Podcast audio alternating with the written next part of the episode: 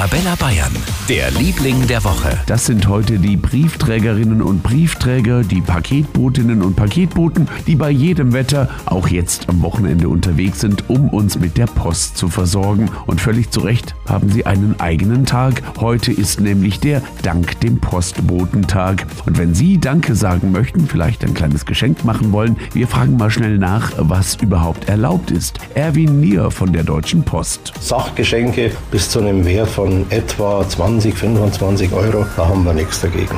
Bei Bargeld ist es äh, im Endeffekt genau das Gleiche. Man sollte etwas vorsichtig sein, aber wir wissen aus den Erfahrungen heraus, dass unseren Kollegen meistens kaum mehr als 5 Euro als Scheinchen übergeben wird. Und auch das ganze Arabella Bayern Team sagt Danke für eure Arbeit. Ihr seid unsere Lieblinge der Woche.